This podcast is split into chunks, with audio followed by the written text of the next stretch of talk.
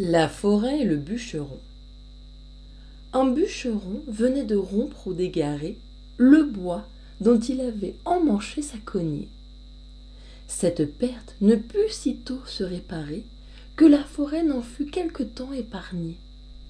L'homme enfin la prit humblement de lui laisser tout doucement emporter une unique branche afin de faire un autre manche il irait employer ailleurs son gagne-pain. Il laisserait debout main chêne et main sapin, dont chacun respectait la vieillesse et les charmes. L'innocente forêt lui fournit d'autres armes. Elle en eut du regret. Il en manche son fer. Le misérable ne s'en sert qu'à dépouiller sa bienfaitrice de ses principaux ornements. Elle gémit à tout moment. Son propre don fait son supplice.